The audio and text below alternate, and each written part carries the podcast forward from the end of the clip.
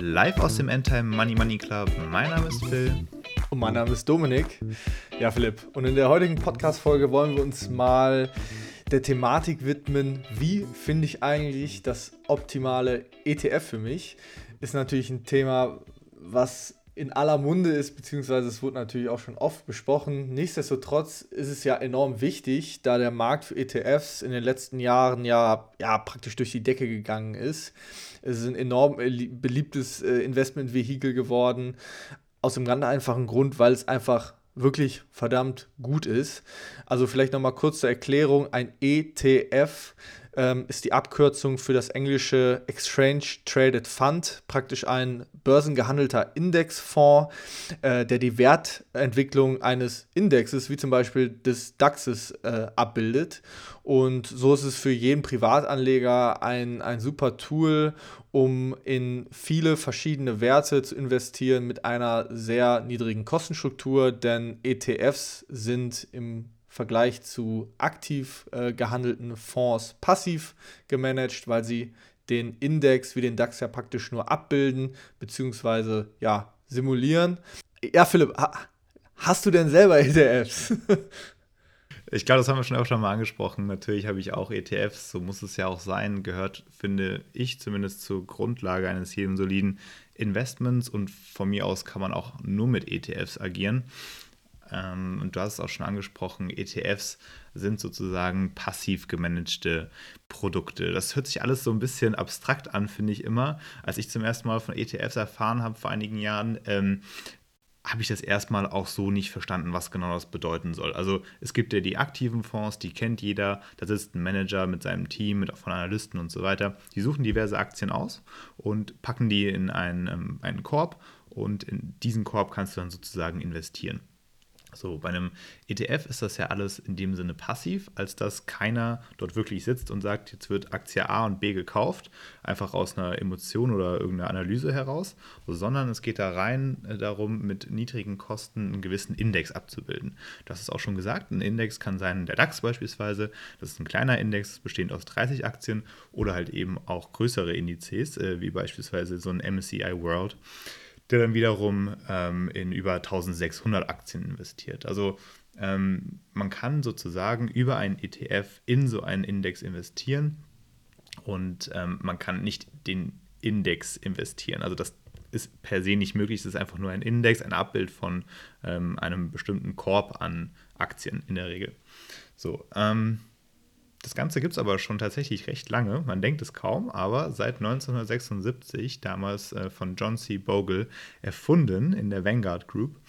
Und damals wurde Bogle noch äh, stark belächelt. Also keiner hat sich wirklich äh, für diese komischen ETFs ähm, interessiert. Und nachdem auch die ersten ETFs oder der erste ETF aufgelegt wurde von Vanguard, ähm, war das auch nicht besonders ähm, interessant für, für Investoren. Also man hat damals versucht, ähm, den ersten zu launchen und der wurde dann irgendwie erst, im ersten Jahr nur auf ein Volumen von 10 Millionen Dollar gebracht oder was. Also es war auf jeden Fall so, dass, dass keiner wirklich ähm, Interesse an diesen ETFs hatte und es hat dann recht lange gedauert, bis äh, von 1976 dann ähm, ja, bis heute sehr, sehr viel Geld in ETFs geflossen ist. Also ähm, die Erfolgsgeschichte der ETFs ähm, geht dann so, sage ich mal, ab der Dotcom-Blase äh, richtig rasant nach oben. Also ein paar Zahlen dazu vielleicht 2000, im Jahr 2000 79 Milliarden US-Dollar Vermögen weltweit waren da in ETFs investiert. Hört sich erstmal viel an, ist aber nur ein minimaler Bruchteil des Gesamtvermögens, des investierten Vermögens auf der Welt. Ähm, und dann nach dem Dotcom-Crash, dann 2001, 2002, fing es an, ähm, so richtig populär zu werden. Und dann waren wir nach sechs Jahren, also 2006, schon bei über 500 Milliarden US-Dollar, die investiert waren. Und ähm, dann kam die nächste Krise, die Finanzkrise. Und auch die hat wieder dazu geführt, dass man so ein bisschen daran gezweifelt hat, dass aktive Manager eigentlich wirklich einen guten Job machen und äh, besser sind als irgendwelche Indizes. Also man hat angefangen wirklich zu hinterfragen, ob diese ganze Auswahl an ähm, Aktien so so sinnvoll ist und das ist das Stockpicking. Und ähm, deswegen hatte man dann auch schon 2009 nach der Finanzkrise über eine Billion US-Dollar in ähm, ETFs investiert und mittlerweile sind wir bei über 6 Billionen.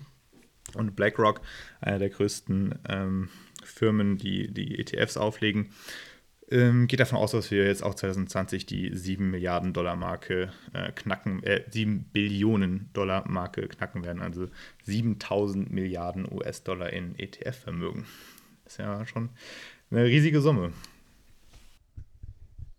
Das stimmt. Ähm, ja, ich generell vielleicht nochmal ähm, zur Erklärung, was vielleicht ein Fonds ist. Ähm, eine Fonds ist ja nichts anderes als, als eine Sammelstelle für, für Anlagegelder.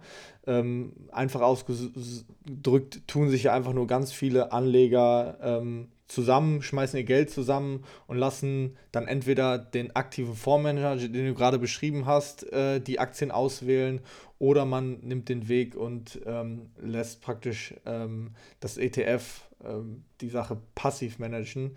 Der Vorteil an der Stelle ist natürlich, niemand äh, ist da aktiv dahinter, kein Personal. Klar, es gibt Kosten beim ETF auch, aber die sind natürlich komparativ zum, zum aktiven Fonds äh, marginal. Und ähm, du hast die Performance gerade schon mal so ein bisschen angeschnitten. Und äh, die Grundannahme für jeden ETF-Investor ist natürlich, es ist einfach verdammt hart, den Vergleichsindex zu schlagen.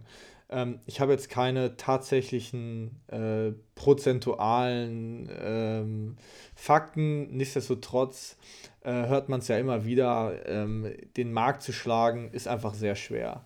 Und wird genau, also das ist, das ist richtig, das ist vor allem langfristig extrem schwierig. Ab und zu, wenn man sich bestimmte Perioden anguckt und bestimmte Branchen und sowas, dann kann das schon gut funktionieren, dass ein gewisser Anteil an aktiven Managern den, den ETF oder den, den Vergleichsindex schlägt. Aber in der Regel ist das äh, über einen langen Zeitraum extrem schwierig. Und von daher hat der ETF gerade für langfristige Investoren viele Vorteile. Ne? Ja, genau. Also ich muss sagen, meine, meine ETF-Vorliebe äh, hat sich jetzt auch erst mit der Zeit entwickelt. Ich hatte tatsächlich äh, länger keine ETFs, war da stark auf Einzelaktien äh, forciert. Aber mit der Zeit lernt man es dann doch zu schätzen, dass, dass, dass es einfach sehr rational ist, in ETFs zu investieren. Einfach, dass man für einen sehr niedrigen Kostenpunkt in eine unglaubliche breite Anzahl von Aktien investieren kann. Und äh, damit ist es zumindest mal eine Must-Have-Beimischung, finde find ich, für jedes Depot. Und du hast es gerade schon gesagt, es ist auch, es wäre auch keine schlechte Herangehensweise, einfach ein ETF-Only-Depot äh, zu haben. Ähm, die, ja, die Perform Performance ist wahrscheinlich rückblickend gar nicht so schlecht. Meistens wahrscheinlich besser als jede, äh, jede Stockpicker, aber ähm, das ist natürlich irgendwie auch so ein bisschen eine Präferenzfrage. Also ich finde, ETFs äh, eignen sich super für den grundsätzlichen Vermögensaufbau und für so die, ähm, die grundsolide Basis. Das sollte man auf jeden Fall machen. Ähm, denn ich habe hier so einen kleinen Vergleich mal rausgesucht. Wenn man jetzt ähm, in der komfortablen Position ist und 10.000 Euro investieren will ähm, und Lust hätte, halt genau so ein äh, MSCI World Abbild ähm, zu schaffen und man in alle diese Einzeltitel investieren würde, müsste man ja ungefähr 1650 Aktien kaufen. Sprich, du könntest bei 10.000 Euro nur ungefähr 6 Euro in jede Aktie investieren. Also super, super klein was natürlich auch kaum möglich ist, äh, weil du natürlich immer Trading Costs hast. Und dann ähm, pro Order, also bei den, ähm, bei den 1650 Aktien, dann ähm, diese Kosten zu haben, ist natürlich überhaupt nicht im Verhältnis und ist fast unmöglich. Von daher sind ähm, gerade ETFs super interessant im Hinblick auf ähm, die Transparenz und die, ähm, also die Produkttransparenz an sich, was steckt da drin und äh, natürlich auch die Kosten, weil die am Ende des Tages kommen wir auch gleich nochmal im Detail zu, zu sprechen, ähm, sehr gut nachvollziehbar sind. Das auf jeden Fall. Aber heute geht es ja darum, ähm, wie findet man raus, ähm, welchen ETF man denn nehmen sollte, welchen man äh, lieber nicht nehmen sollte und äh, was zu beachten ist, beziehungsweise was man definitiv vermeiden sollte bei der ETF-Auswahl. Und dann übergebe ich doch nochmal an dich, Dominik. Erzähl uns doch einfach mal, was hast du denn äh, so aktuell für ETFs in deinem Portfolio und warum liegen die in deinem Portfolio? Das würde mich ja mal brennend interessieren. Ich habe natürlich unter anderem auch die, die Klassiker im Depot, im, im Depot, die nirgendwo fehlen müssen, können, dürfen. Äh, sprich den, den MSCI World mit seinen knapp 1600 Aktien, ähm, den SP 500, ähm, den DAX, äh, den holländischen Aktienindex, ähm, beziehungsweise auch einen Branchen-ETF, ähm, mit, äh, mit New Energy ähm, beziehungsweise ein weiteres ETF Emerging Markets, genau, das war es noch. Da bist ja eher auf der exotischen Seite der ETFs unterwegs. Das ist ja eher ungewöhnlich. Man hört ja immer so, ja, ich habe den Klassiker, ich habe hier ein All Country oder ein MSCI World oder ein S&P 500. Erzähl uns doch mal, oder erzähl mir mal ganz ehrlich, ähm, warum hast du diese Exoten und was macht die so besonders? Beziehungsweise warum die? Also ich würde den holländischen Aktienindex jetzt nicht unbedingt als Exoten bezeichnen.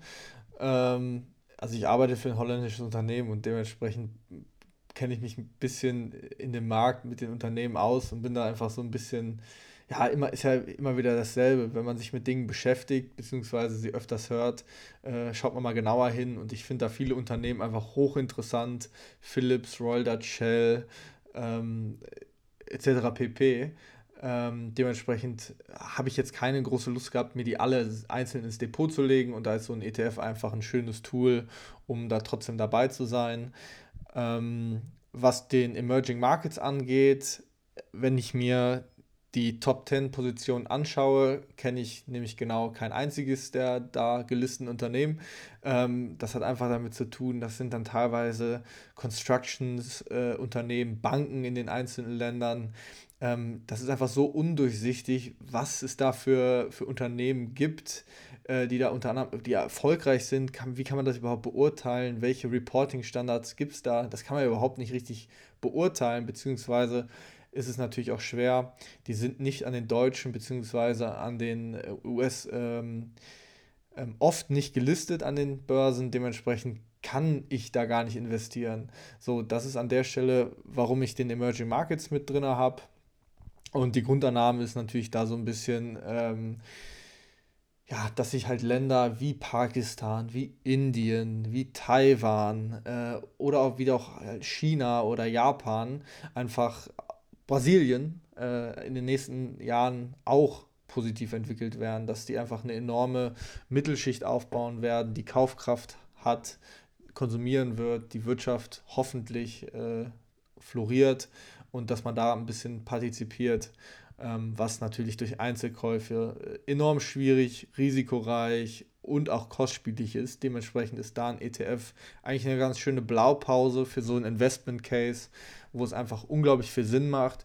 Ich glaube, die haben, man hat einen Kostenpunkt von 0,5, 0,6 Prozent per annum.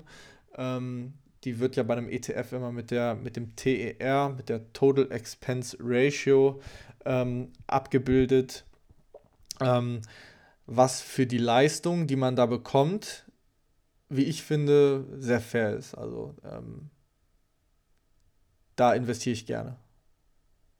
Ja, ich meinte jetzt, ähm, also speziell exotisch meinte ich vor allem diese Branchen-ETFs, die haben, glaube ich, nicht so viele Leute unbedingt im Depot. Äh, ich glaube, Emerging Markets ist ja schon doch eher was ähm, weitläufig Bekanntes. Also du hast auch gerade angesprochen, einer der wichtigsten Merkmale sowieso bei der ETF-Auswahl, und darum soll es ja auch heute im Speziellen gehen, sind die Kosten. Ähm, neben den Kosten gibt es natürlich noch weitere Dinge wie die Liquidität, die sogenannte Replikationsmethode. Ähm, und die Ausschüttungsmethode, das sind Sachen, auf die wir jetzt mal kurz eingehen wollen würden, weil das wirklich äh, grundsätzlich extrem wichtig ist, um einen richtigen ETF für sich zu finden. Also wir gehen jetzt mal gar nicht davon aus, dass man jetzt irgendwie ähm, einen besonderen ETF braucht, einen Branchen-ETF, sonst irgendwas. Es geht erstmal darum rein, sich anzugucken, welche Kennzahlen sind eigentlich wichtig und welche Tools vielleicht auch kann ich heranziehen, um den richtigen ETF zu finden. Also der erste Punkt waren ja die Kosten. Du hast es schon genannt, äh, die Total Expense Ratio ist hierbei der wichtigste und meistens auch der bekannteste ähm, Anhaltspunkt. Also das ist die sogenannte Gesamtkostenquote zu Deutsch. Und ähm, anders als gedacht enthält die Total Expense Ratio nicht alle Kosten, obwohl sie Total Expense Ratio heißt, ist also ein bisschen irreführend. Ähm, gibt aber schon mal einen sehr, sehr guten und klaren Hinweis auf die tatsächlichen Kosten, gerade bei ähm, einem passiven Produkt, weil du da eben halt nicht diese Managementkosten drin hast und sowas. Also ähm, die Total Expense Ratio gilt natürlich auch für Fonds, da gibt es das auch. Ähm, ihr enthält dann die ganzen Trading Fees, also Kauf und Verkauf von Aktien beispielsweise, ähm, alles was so mit dem, mit dem Audit zu tun hat, Legal Fees und so weiter und andere operative ähm, Kosten, die dann anfallen. Das ist alles Mögliche. Es kann sein wie beispielsweise Brokerage-Fees, für ähm, Accountants-Fees, also alles Mögliche, was man so als Overhead bezeichnet, enthält aber nicht äh, die sogenannten äh, Kommissionen, also was wie Kauf- und Ver Verkaufsspesen, also Ausgabeaufschläge als Agio oder Disagio als Verkaufsaufschläge, ähm, die Kosten für den Broker. Und in Deutschland und in der Schweiz ist es tatsächlich so, dass keine Trans Transaktionskosten ähm, in der Total Expense Ratio inkludiert sind sondern nur die Depotbankgebühren. Ähm, und sowas wie erfolgsabhängige Vergütungen, sowas meint das Performance Fees, die man in aktiven Fonds findet, die sind nicht inkludiert in der Total Expense Ratio. Und bei ETFs sind die Lizenzen, die ähm, auch nicht inkludiert sind. Ähm, die muss man nämlich haben. Es gibt ja so ähm, sogenannte Indexanbieter, dieses ganze MSCI, was man mal so liest beim MSCI World oder FTSE oder S&P, das, das sind ja keine ausgedachten ähm, Abkürzungen für den Index an, an sich irgendwie, sondern das sind eigentlich Firmen, sogenannte Indexanbieter, die die äh, Indizes auflegen. Ja?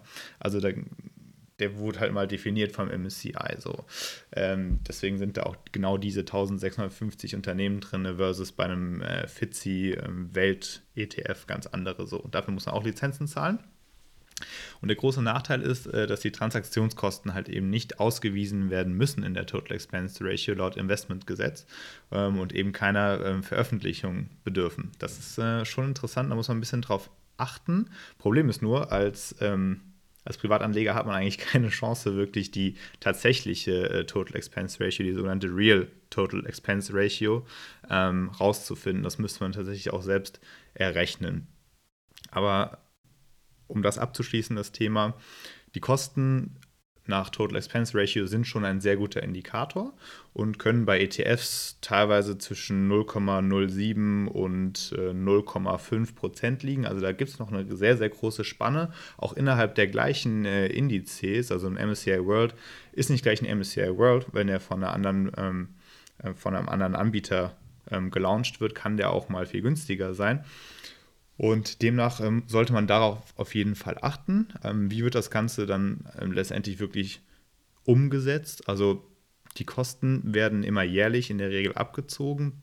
Sprich, wenn man beispielsweise einen MSCI World kauft, der sich innerhalb dieses einen Jahres um 10% steigert, werden einfach am Ende des Jahres 1% abgezogen sozusagen und hat real eine Nettorendite sozusagen nach Kosten von 9%. So ungefähr ist das. Ähm, ja, also hm, so viel dazu. Ähm, die Total Expense Ratio also als guter Anhaltspunkt, um die Kosten zu vergleichen und wahrscheinlich auch so mit das Wichtigste nach der ähm, Liquidität. Ja, genau. Und ich meine, als Privatanleger hast du ja nicht nur ähm, Kosten durch den TER, sondern auch äh, über den Spread, sprich die Differenz zwischen Geld und Briefkurs. Und ähm, das bringt mich schon zum nächsten Punkt, wo ich beim ETF darauf achte. Das ist nämlich äh, die Volumen des Fonds. Ähm, so die ähm, ja, Daumenregel besagt da eigentlich, dass man nicht in einen äh, ETF investieren sollte, was äh, weniger als 100 Millionen Euro Anlagevolumen hat. Einfach aus dem Grund, dass die Wirtschaftlichkeit des Fonds dann einfach nicht mehr gewährleistet, gewährleistet sein kann. Äh, man muss sich ja auch vorstellen, ähm, der Fonds muss auch versuchen, den, den, den DAX zum Beispiel möglichst effizient abzubilden. Und wenn das Volumen, das Handelsvolumen einfach nicht groß ist, lässt die Effektivität äh, bzw. die Genauigkeit des Trackings ähm, natürlich sukzessiv ab. Ähm, nichtsdestotrotz gibt es natürlich kleinere Branchen-ETFs, ähm, wo es einfach nicht die große Anlagevolumen, den, das große Anlagevolumen gibt. Da kann man das durchaus mal machen. Ähm, fokussiert man sich allerdings auf die großen DAX, MSCI World, aber auch die Emerging Markets, die haben ja oft ähm, 500, ähm, eine Milliarde ähm, Euro, US-Dollar etc. Anlagevolumen. Da sollte man natürlich dann schon gu gucken, ähm, wenn man, wenn man sich auf diese klassischen großen äh, Indizes fokussiert oder wenn man sich da einkaufen möchte, ähm, dass das Anlagevolumen einfach dann nicht zu klein ist. Ja, das ist auf jeden Fall ein wichtiger Faktor, weil sonst halt die Handelbarkeit des ähm, ganzen Fonds auch eingeschränkt ist. Und es natürlich sein kann, dass ähm, der einfach irgendwann ähm, abgesägt wird, vom Markt genommen wird und man damit irgendwie wieder ähm, auf weiter Flur steht und den nächsten ETF suchen muss. Also da sollte man schon von Anfang an drauf achten. Und dann ist es natürlich auch wichtig, ähm, sich diese sogenannte Replikationsmethode anzugucken. Kurz, kurz vielleicht nochmal dazu, zum, du hast gerade gesagt, abgesägt, weil das finde ich auch ein interessantes, interessantes Thema. Äh, was passiert denn eigentlich? Ähm, was passiert? Habe ich tatsächlich Anteile eines Unternehmens gekauft, des DAXes. Du hast es gerade angesprochen mit der Replikationsmethode, aber wenn so ein ETF abgesägt wird, ist es ja tatsächlich so, dass die äh, Fondsgesellschaft die Aktien ja wirklich im Depot hat, beziehungsweise ähm, dass es sich um Sondervermögen handelt und dementsprechend nicht als Vermögen des äh, Fondsanbieters oder der Bank ausgewiesen ist. Und sollte es da zu Problemen mit dem Anbieter kommen, ähm, ist es so, dass das Geld nicht weg ist, sondern ähm, es ist Sondervermögen. Man, dir steht praktisch ein Anteil von diesem Sondervermögen zu und dementsprechend braucht man da auch keine Angst haben, dass falls es mal ein BlackRock zerlegen sollte, warum auch immer das passieren könnte, ähm, ist das Geld nicht weg. Aber jetzt habe ich dich unterbrochen äh, bei der Replikationsmethode. Sorry, Philipp. Nee, ist kein Problem, ist ja ein wichtiger Hinweis. Also ein ETF an sich, wenn er beispielsweise physisch replizierend ist, worauf wir gleich zu sprechen kommen, dann hat er nämlich auch in der Regel die meisten ähm, Aktien auch selber gekauft. Also das ist dann genauso wie wenn man selber, also fast genauso wie wenn man selber die Aktien gekauft hätte. Was uns dann wirklich zur angesprochenen Replikationsmethode bringt. Also eine, Indexabbild eine Indexabbildung, was ein ETF ja tut, muss nicht unbedingt heißen, dass der ETF alle Werte in realer Form, also wirklich als Aktie hält. Ähm, man kann durch eine bestimmte Art von Finanzprodukten, sogenannten Swap-Geschäften, also Derivaten, äh, den Index ähm, sozusagen kopieren. Das wäre dann der Gegensatz zur physischen Replikation, die sogenannte synthetische Replikation.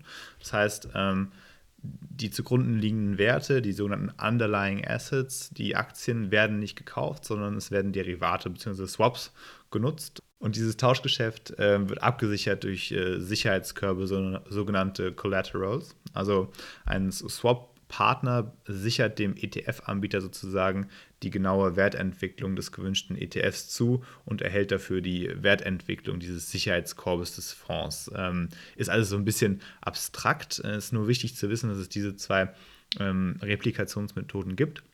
Und gerade beim ähm, synthetischen Fonds oder ETF ähm, ist es in dem Fall doch wichtig zu wissen, dass gewisse Risiken entstehen. Man nennt das ähm, Kontra Kontrahentenrisiko.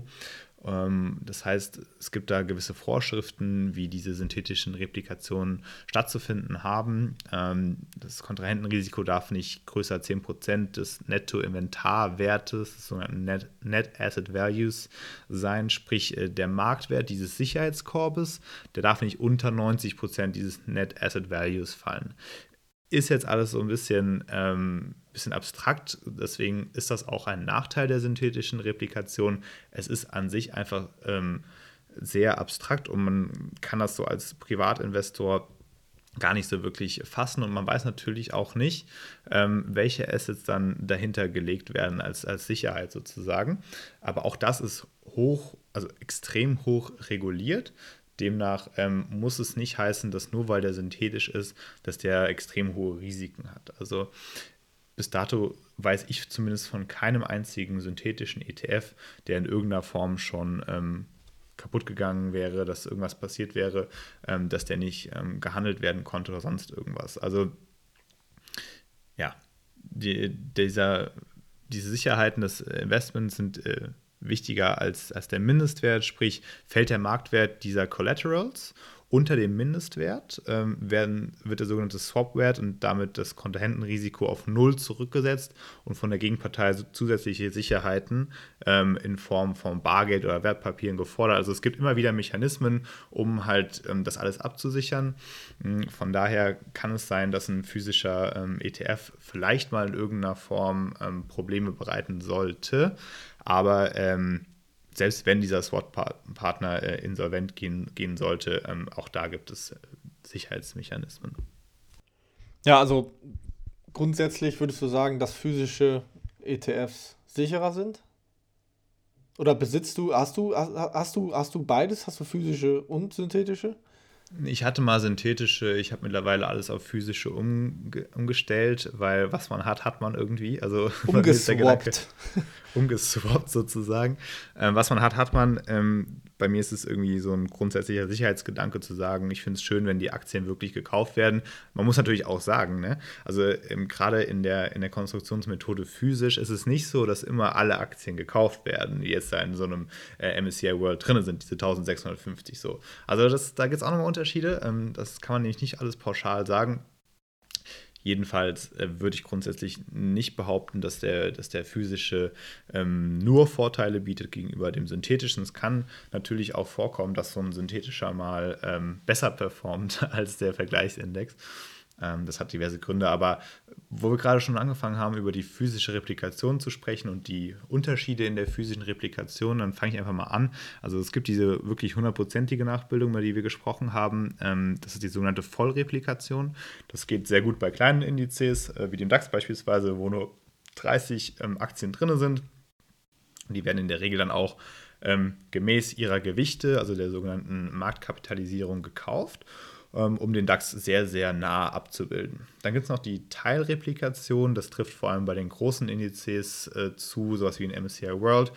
Da ist es halt so, da sind 1650 Aktien drin, die können nicht immer direkt gekauft werden, weil natürlich auch viele kleinere Unternehmen dann irgendwo noch drin sind.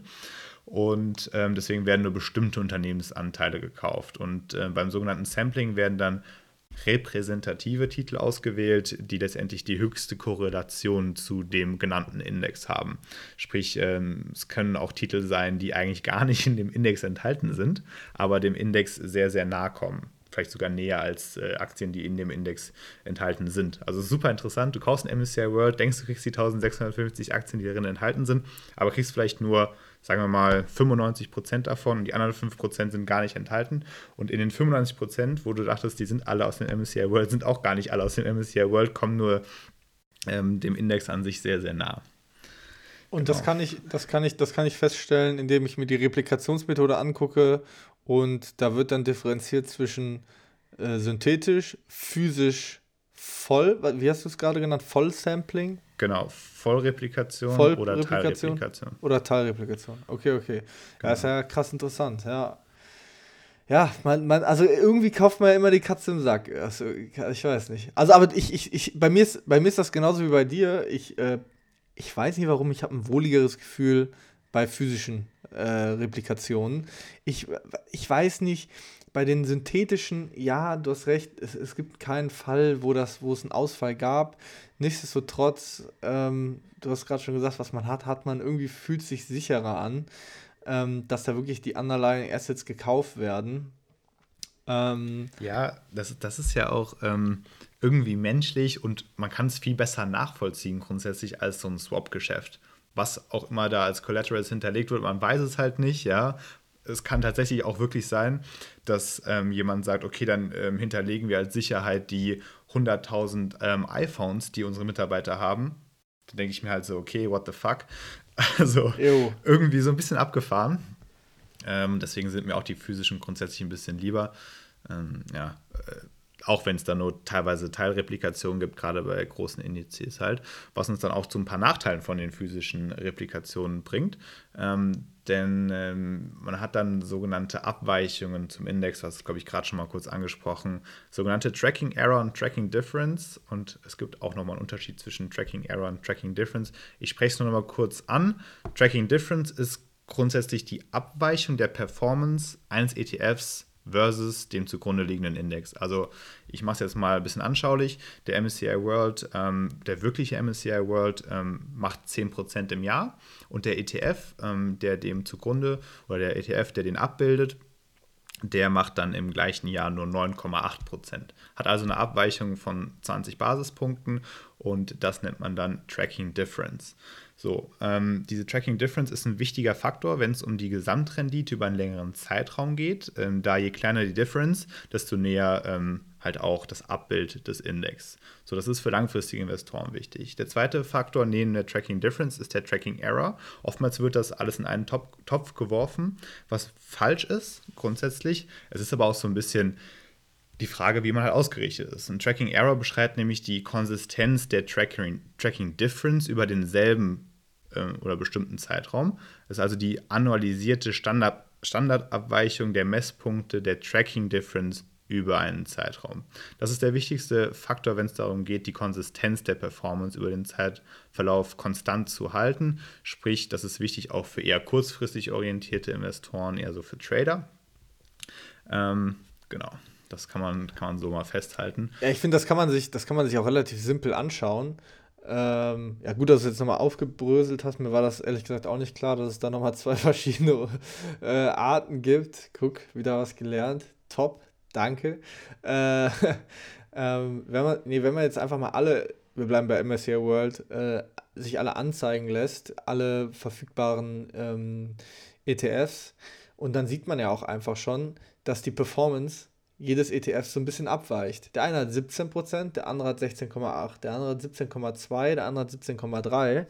Ähm, nichtsdestotrotz kann dieser Tracking-Error, der äh, Tracking-Error, Error, der kann natürlich für dich, aber auch gegen dich laufen. Ne? Also du kannst natürlich den, den, den Indiz auch outperformen, weil, ähm, weil die Underlying Assets zu spät verkauft wurden und ähm, der Wert sich noch weiter positiv entwickelt hat. Das heißt, das ist, ist so eine Geschichte, die würde ich jetzt per se nicht irgendwie als Nachteil, äh, Nachteil sehen, ähm, weil es ja, wie gesagt, für oder gegen dich laufen kann. Ja, das ist richtig, aber so eine wirklich star starke Abweichung vom Index will es natürlich auch nicht. Ähm, deswegen, äh, so eine Tracking Difference ist dann irgendwie äh, schon ein wichtiger Faktor. Aber in der Regel bei den großen Indizes muss man sich da keine Gedanken machen. Die sind da alle recht ähnlich. Also, das ist wirklich sehr, sehr ähm, detailorientierte Arbeit, die man da leisten müsste. Und für die Leute, die es interessiert, die können sich gerne damit beschäftigen. Aber für den Otto-Normalverbraucher, ist sowas ähm, in der Regel bei großen Indizes kein, kein großartiges äh, Entscheidungskriterium. Zumindest für mich wäre es das nicht. Also wenn man so ein MSCI World von, von BlackRock kauft mit einem riesigen Volumen, ähm, dann hat der nun mal seine Tracking Difference. Ob der jetzt bei Vanguard irgendwie die Tracking Difference um 0,1 Basispunkte abweicht, ist mir ehrlich gesagt völlig egal. Ja, und dann da nochmal, ich habe tatsächlich nur zwei, drei ähm, so eine kleine, kleine Checkliste, was, was ET, die ETF-Auswahl wirklich angeht. Und einer davon ist nun mal wirklich das Volumen des Fonds. So, und wenn du da einen Fonds hast mit einer Milliarde Anlagevolumen oder mehr, ähm, dann ist der schon so effizient und kann das so effizient abbilden, dass, dass der Track, dass man sich mit dem Tracking-Error eigentlich gar nicht mehr dediziert äh, befassen muss. Also so macht, also ich, ich, ich habe, also ich schaue mir jetzt keinen Tracking-Error selber an. Ich weiß nicht, wie du, ob du das machst. Ja, also wenn es dann wirklich um spezialisierte ETFs geht oder sowas, würde man das vielleicht mal machen. Aber ich muss ehrlich zugeben, habe ich jetzt so auch nicht gemacht, aber ich habe auch wirklich Standard-ETFs in meinem Portfolio. Von daher war das jetzt nicht großartig wichtig. Ähm, wir haben auch noch ein, eine Sache, glaube ich, äh, die interessant und wichtig ist bei der Auswahl, die jetzt nicht so wirklich ähm, was mit dem ETF an sich zu tun hat, beziehungsweise dass es so ein Faktor ist. Es ist eher ähm, die Art des ETFs, wie er aufgebaut ist, und zwar die Ausschüttungsmethode. Wir hatten das, glaube ich, in dem letzten Podcast oder so schon mal angesprochen. Ähm, genau, im Zinseszins. Da geht es nämlich genau darum, profitierst du jetzt von Zinseszins oder nicht? Und äh, da wir jetzt hier ja natürlich von Investmentprodukten sprechen, sprechen wir von thesaurierend versus ausschüttend. Nochmal kurz, um das zu umreißen, thesaurierend ähm, ist der Grundgedanke, man reinvestiert das ausgeschüttete Kapital, in der Regel in Form von Dividenden, wieder in den Kurs, direkt ohne ähm, dass man das verkonsumiert. Und beim Ausschütten ist es so, dass die Dividende halt wirklich auf dein Konto gelangt. Ja, also auch so ein MSCI World, der dann die, diese ganzen Aktien drin hat, hat ja eine Dividendenrendite. Ich glaube, die liegt bei irgendwie 1, schlag mich tot Prozent ähm, weltweit. Und die könntest du dir auch einfach auszahlen lassen. Dann müsstest du einfach nur diesen MSCI World ETF als ausschüttendes Produkt wählen. So kannst du ihn ja genauso als thesaurierendes Produkt wählen. Und damit würde halt genau diese 1, irgendwas Prozent pro Jahr wieder automatisch reinvestiert werden.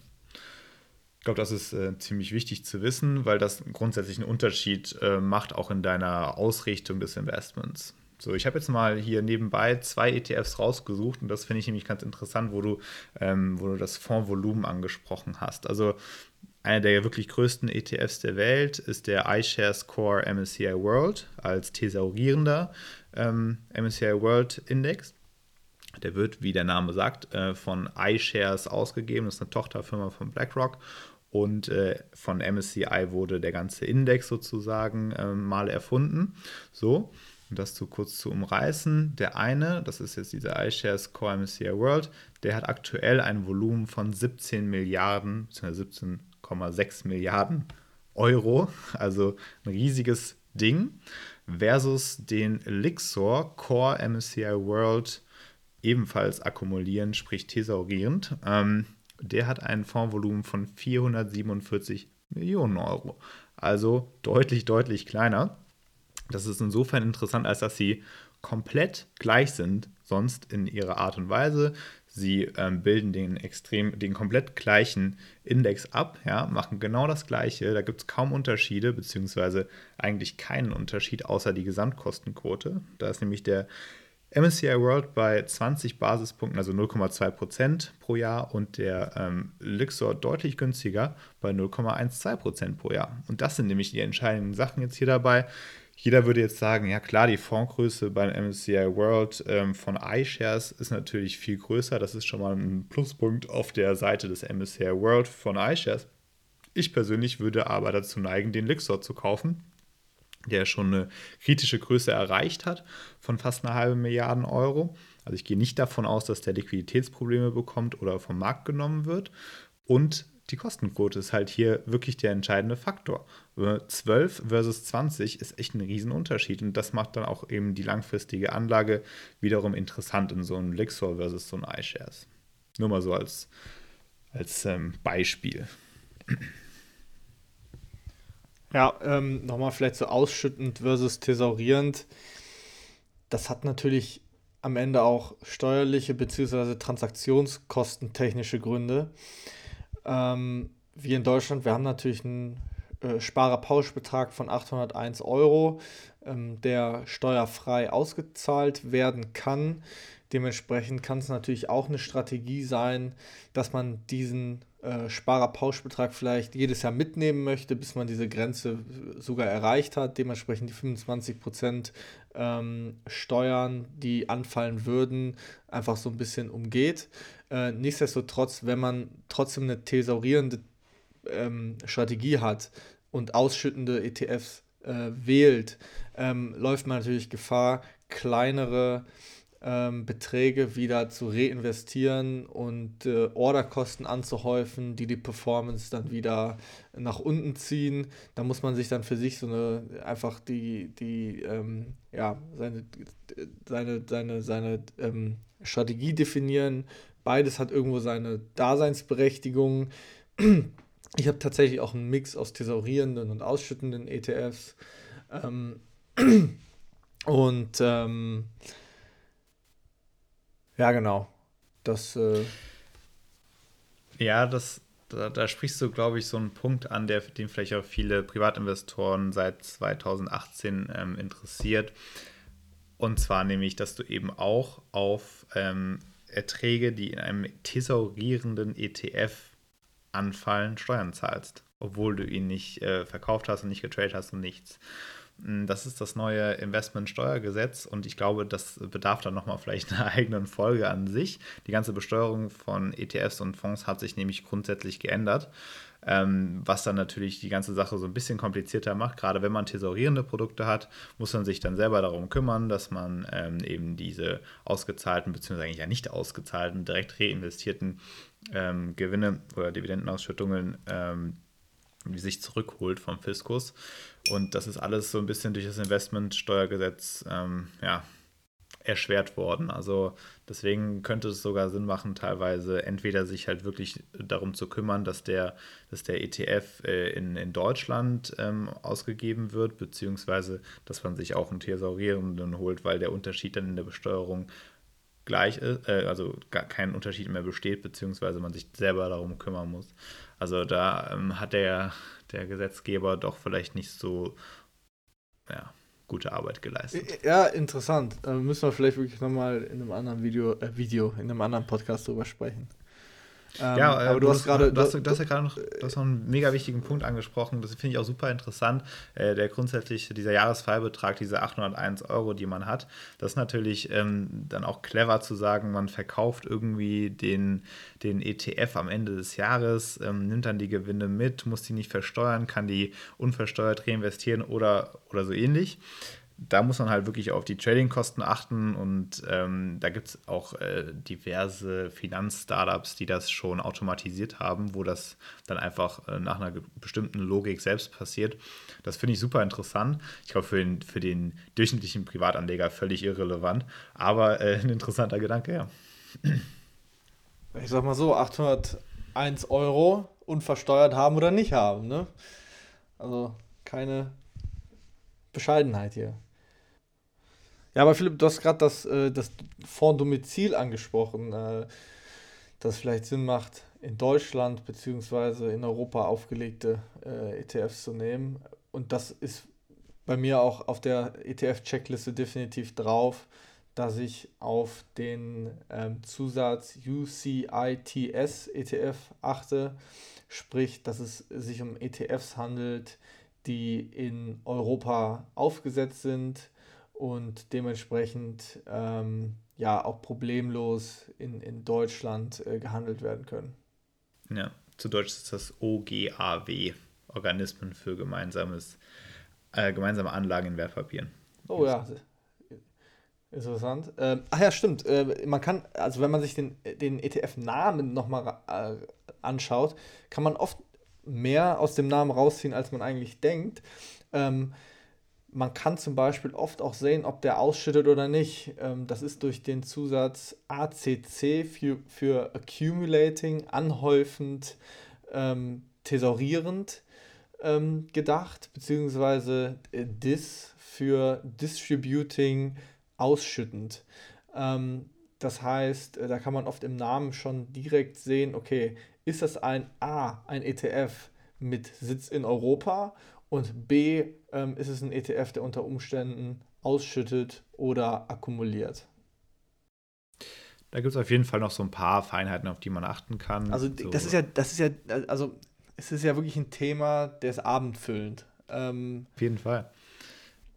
Aber wie gesagt, wir, es ging jetzt um die ETF-Auswahl und ähm, also wenn ich da ganz persönlich für mich spreche, ähm, achte ich da zum einen auf die Fondsgröße, äh, beziehungsweise das Fondsvolumen. Ich achte auf das Fondsdomizil ähm, und es macht natürlich Sinn, sich den tatsächlichen äh, Index reinzuziehen. Äh, äh, praktisch, welche Werte werden da tatsächlich abgebildet. Ähm, weil das ist auch immer interessant, wenn man sich den MSCI World anguckt. Ich möchte jetzt nicht lügen, aber ich glaube 35 oder 40 Prozent sind nordamerikanische Aktien. So, ja, genau. Das heißt, die sind da, das enorm obergewertet. Übergewichtung. Ja, ja, ja. Eine starke Übergewichtung. Ich glaube, glaub, Deutschland ist mit 2% oder so dabei. Äh, wenn man sich mal überlegt, eigentlich sind wir doch das fitgrößte Industrieland der Welt. Ähm, da kommen wir natürlich in, der, in dem MSCI World tatsächlich recht schlecht weg. Äh, dementsprechend äh, lohnt sich immer einen Blick darauf zu werfen, welche Werte sind eigentlich tatsächlich abgebildet, in welchem Verhältnis und welche Länder. Ähm, Genau. Genau, das, das sind dann ja wirklich die, die Frage nach dem Index an sich. Also wir haben ja jetzt äh, beleuchtet, auf was man achten soll, wenn man sich diesen ETF aussucht und ähm, da gewisse, gewisse Anhaltspunkte gegeben. Und ich glaube, man fährt gut, wenn man sich so die drei, vier Grundthemen anguckt. Anlagevolumen, Total Expense Ratio, ganz wichtig. Ähm, und ich glaube, das, das ist dann auch schon so eine wirklich grundsolide Basis. Ähm, die Auswahl des Index an sich ist dann wirklich ein Thema, was man nochmal in einem weiteren Podcast besprechen wird. Dazu gibt es dann auch eine weitere Folge bei uns. Also stay auf jeden Fall tuned. Und äh, abschließend würde ich doch ganz gerne das Thema ähm, beenden mit ähm, den Tools, die wir benutzen, um die ETFs zu filtern und gerade diese Kennzahlen sich anzugucken. Ich persönlich ähm, vertraue da auf ein Tool, mehr brauche ich dafür nicht, und das ist Just ETF. Just ETF ist eine Seite, ähm, wo man, ja, wie der Name schon sagt, eigentlich alle Informationen zu wirklich fast jedem ETF, den es auf der Welt gibt, findet. Also einfach mal eintippen, justetf.com und ähm, da kann man sich all die ETFs ähm, mit ihren diversen Kennzahlen reinziehen auch im Detailvergleich angucken. Und ich glaube, damit kann man wunderbar vergleichen, welcher ETF dann für einen geeignet ist. Da habe ich tatsächlich nichts hinzuzufügen, weil das ist die äh, Seite, die ich auch benutze. Dementsprechend würde ich sagen, das war's mit äh, der ETF-Auswahl für heute. Und ähm, ja, mach's gut.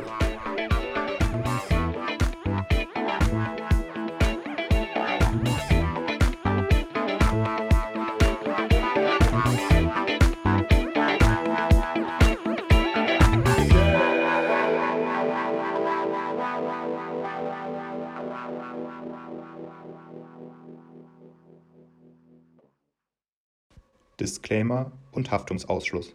Alle in diesem Podcast genannten Hinweise und Informationen zu Finanzprodukten stellen keine Anlageberatung oder Empfehlung dar.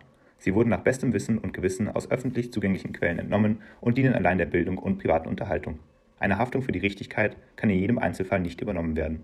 Sollten die Hörer sich die Informationen und Inhalte zu eigen machen oder etwaigen Vorschlägen folgen, so handeln sie eigenverantwortlich. Kapitalanlagen sind mit Risiken verbunden.